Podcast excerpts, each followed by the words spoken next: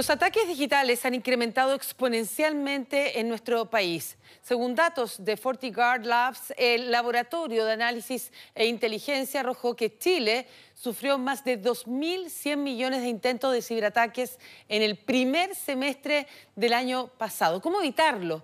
Lo conversamos inmediatamente con Tomás Vera, director de Centa Group. Impresionante la cifra, Tomás, y es por eso que queremos conversar contigo para saber efectivamente todos somos vulnerables, el sistema es vulnerable y por lo tanto queremos saber cómo podemos evitarlo o advertirlo al menos. Buenos días. Hola, muy buenos días, Mariana, ¿cómo estás? Eh, bienvenidos a todos aquí a escuchar un poco sobre seguridad y concientizar, ¿no es cierto?, lo peligroso ¿no? que es hoy estar sin seguridad o sin conciencia de la seguridad. Exactamente. Para que nos demos una idea, eh, veamos que el COVID ha incrementado mucho todo lo que tiene que ver con las compras por Internet. Así. Y uno se ha habituado mucho al uso de las compras por Internet toda la tecnología que hoy está disponible para armar un comercio electrónico, para poner una tienda, también está disponible para los ciberdelincuentes. Entonces, imagínense que uno hoy con un par de clics puede armar una tienda virtual. Bueno, estas mismas herramientas están disponibles para los ciberdelincuentes para, por ejemplo, clonar la fachada de un banco o clonar la fachada de eh, una tienda eh, conocida, una tienda de retail. Por lo tanto, por 10 dólares un ciberdelincuente puede comprar un kit que le simula ser la fachada de un banco o simula ser la fachada de una tienda virtual, donde nos invita o a poner nuestras credenciales del banco o nuestras credenciales de la tienda virtual para hacer compras luego con nuestras tarjetas. Toda esa digitalización que llegó al comercio electrónico también llegó para los ciberdelincuentes. Y por eso hay que estar muy atento ¿no? a todo esto que está ocurriendo con la, con la delincuencia digital. Pero justamente eso, Tomás, ¿cómo, ¿cómo, podemos advertir nosotros como usuarios? Nos llega un correo electrónico falso de, una persona, de los bancos, un sitio web también, con ofertas falsas, aplicaciones de celulares falsos, y uno como usuario, ¿cómo puede advertir a tiempo para que justamente no le roben? El primero, la, la, primera capacidad que uno tiene que tener, en principio, es tener en resguardo todas sus contraseñas y passwords. Eso es fundamental. Eh, porque una de las cosas que uno siempre cree es que a mí no me va a ocurrir, ¿no? Uno decimos, bueno, ¿quién me va a hackear a mí como persona natural, ¿no es cierto? Que siempre están pensando las compañías. Pero pensemos que cada vez que nuestros dispositivos o nuestro celular o nuestras computadoras se conectan a Internet, están abriendo más de 65.000 puertas para que cualquiera vaya a golpearlas a ver si están abiertas. ¿Sí? Esos son todos los puertos que tiene disponible un computador. Y por lo tanto, tenemos que tener mucho cuidado a la hora de conectarnos. Tener un antivirus es fundamental contar con este, un sistema de seguridad que puede ser este, cualquier tipo de antivirus que puedan adquirir. Adicionalmente, proteger mucho sus contraseñas, porque la contraseña, por más que su contraseña sea segura, no solo depende de usted, sino también depende de a dónde usted está dejando su contraseña. Imaginemos no que usted se registra a un sitio web para comprar y le pide una contraseña. Entonces usted pone su contraseña más segura, la mejor que tenga. Pero resulta que ese sitio web es vulnerado y alguien va y le roba su contraseña desde, desde ese sitio web. Y ahora el ladrón tiene su correo electrónico más una contraseña que podría empezar a probarla en otros lugares si usted usa esa contraseña para otras cosas. Por lo tanto, es muy efectivo no duplicar o utilizar la misma contraseña en todos sus sitios. Es muy seguro utilizar diferentes contraseñas para diferentes sitios, porque como le digo, la seguridad de su contraseña no solamente por la complejidad de su contraseña, sino dónde la está utilizando. ¿sí? Adicionalmente, de todas las comunicaciones que usted tenga con su banco, o con este, sus empresas de retail donde compra activamente, trate de no seguir links que lleguen por correo electrónico. La mayoría de las compañías no eh, mandan correos electrónicos con links o enlaces donde uno hace clic y abre una nueva ventana para ver algo, o para ingresar una password o poner un dato particular. Trate siempre usted digitar las direcciones en la barra de direcciones de su navegador, estando y corroborando que efectivamente está poniendo la dirección correcta. Porque muchos de los engaños son o con correos electrónicos con direcciones falsas, o con publicidad que ponen en los buscadores. Otra, otra medida de seguridad es, si usted va a entrar a su banco, por ejemplo, banco 123, no lo busque en Google, banco 123, y luego haga clic sobre el link que aparece en Google. Porque posiblemente lo primero que le va a aparecer es una publicidad. Y un atacante pudo haber comprado el nombre del banco. Mejor entrar directamente entonces. Eh, eh, a eso apuntaba, ¿verdad? Exactamente. Y directamente arriba en la barra del buscador poner usted la dirección del banco y así poder ingresar directamente a la página de su banco. También cuando hay empresas comerciales que hacen oferta, incluso en los eh, Cyber Monday, recuerdo, eh, siempre se solicitaba que uno lo hiciera directamente con la tienda donde uno quiere buscar la compra, el descuento. Y, y es real lo que dices tú respecto a la pandemia. Fíjate que según la cifra, el 2020 en nuestro país, en Chile, se mm, sufrió mil 100 millones de ataques digitales. Y luego, el primer semestre del 2021, solo el primer semestre, ya hay 2.100 millones. Imagínense cómo prácticamente se duplicó y ahora esto va a seguir creciendo. Y eh, eh, solamente se debe a que todo el mundo está haciendo todas las transacciones por eh, sistemas digitales, por la virtualidad debido a la pandemia, o hay algo más donde las personas que están detrás de este delito cuentan con más herramientas, en definitiva el sistema se puso, se volvió más vulnerable al ser más masivo. ¿Cuál sería la explicación de este crecimiento tan exponencial eh, en, este tipo de delitos digitales? Efectivamente, el uso y cuando hay más gente en un medio incrementa eh, como el interés de los ciberdelincuentes. Ese es un gran punto. Pero otro punto muy importante es que la digitalización en el mundo ya digitalizado, ¿no? como es la ciberdelincuencia, avanza mucho más rápido.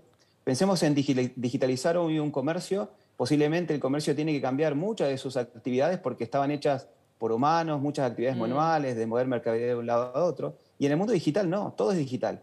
Y por lo tanto, esto, el ejemplo que estaba dando, ¿no? cada vez que usted conecta un dispositivo a Internet, está abriendo 65.000 puertas.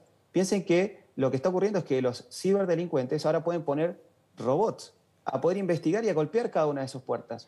Si fuera un, un, medio análogo, ¿no? como un negocio, sería muy difícil porque tiene que poner muchísimas personas a hacer eso. Pero ahora hay robots que pueden hacer eso y esas herramientas están disponibles para los ciberdelincuentes. Como les comentaba antes, todas las herramientas que tienen las compañías hoy para digitalizar sus empresas, los ciberdelincuentes la tienen de manera inmediata disponibles para digitalizar la ciberdelincuencia. Y por eso han avanzado tan rápido todas las tecnologías para los ciberdelincuentes.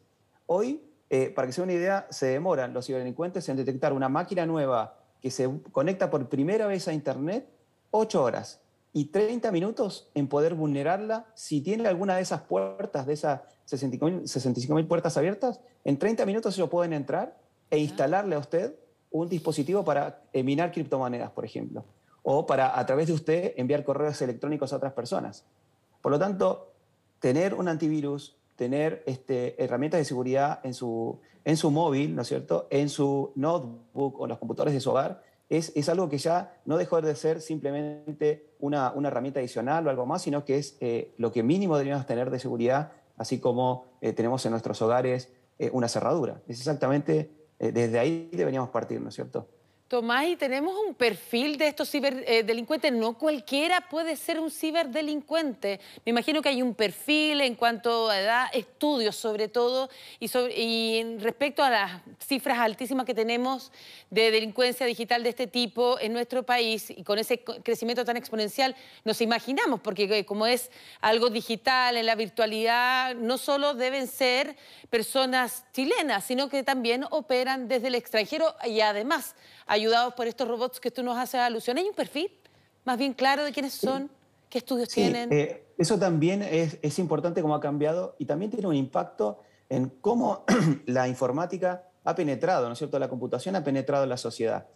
Eh, antes se creía efectivamente que una persona que era ciberdelincuente, una persona que posiblemente tenía ciertos estudios o cierta capacidad técnica, y hoy la verdad es que es mucho más sencillo. O sea, hay bandas que se especializan en construir estos este, eh, artefactos que eh, raptan eh, datos. hemos tenido noticias de los ransomware, que es, un programa que es capaz de cifrar los datos de un computador y, raptarlos para luego pedir este, algún tipo de, de, dinero. Bueno, hoy en Internet hay escuelas para personas que no tienen casi ninguna formación, ni técnica, ni en computación, y que se puedan formar en poder utilizar ese tipo de sistemas. Es por eso que ha crecido tanto, se ha masificado tanto eh, el uso de estas herramientas. No es necesario ahora ser un experto tecnológico para poder utilizarlas. Y ese es el mayor riesgo que tenemos hoy, ¿no? Es, piensen que todos los beneficios que tenemos de la educación, del uso de las tecnologías, de la manera en la cual podemos transmitir el conocimiento con un video de YouTube, con un documento, con un conjunto de herramientas, ahora los ciberdelincuentes sin conocimiento alguno, pueden entrenarse de manera muy rápida y empezar a utilizar estas herramientas para, para su propio beneficio. Qué complejo el sistema, es decir, que los usuarios nosotros tenemos que entonces tomar también mayor conocimiento para que este sistema que es vulnerable, es vulnerable. Además, eh, aquí no solamente en términos económicos, es vulnerable, lo hemos sabido también en en términos políticos, ¿verdad? A nivel internacional, hasta las elecciones. Es un sistema vulnerable, pero sobre todo aquí estamos apostando a, la gente común y corriente. De, y a concientizar, ¿no es cierto? Exactamente, y sobre todo porque hay mucha delincuencia digital donde la gente pierde su dinero, logran ingresar a pesar de los sistemas de seguridad que tiene, por ejemplo, los bancos eh, con todo eso. Y, y hay también dispositivos, y en eso te quería preguntar, Tomás, que no cuentan, eh, no vienen incorporados con, em, sus con antivirus y, se venden de esa manera. ¿Cómo uno eh, ya eh, está así, dispuesto en el mercado? ¿Cuál es tu recomendación que uno, a pesar de que ellos dicen no es necesario, uno compre en forma mm, particular o en definitiva son tan seguros como esas mismas empresas promueven al vender sus equipos?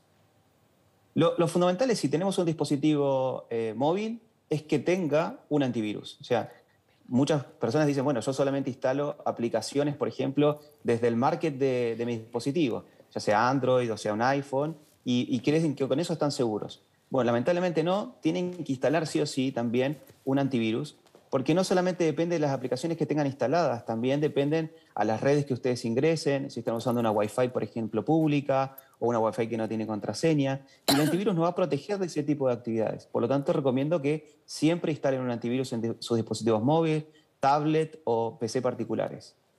Tremendamente interesante esta entrevista con Tomás Vera, director de Centa Group, porque nos estás dando la pauta. Es algo para todos. Eh, ya sabemos entonces la instalación de antivirus, estar siempre ahí muy atento y no solo una clave que usualmente la mayoría hace, sino tener varias claves de seguridad, eso y mucho más para eh, que en definitiva no ser una víctima más de esta alta cifra ¿verdad? de eh, cibercrimen eh, digital.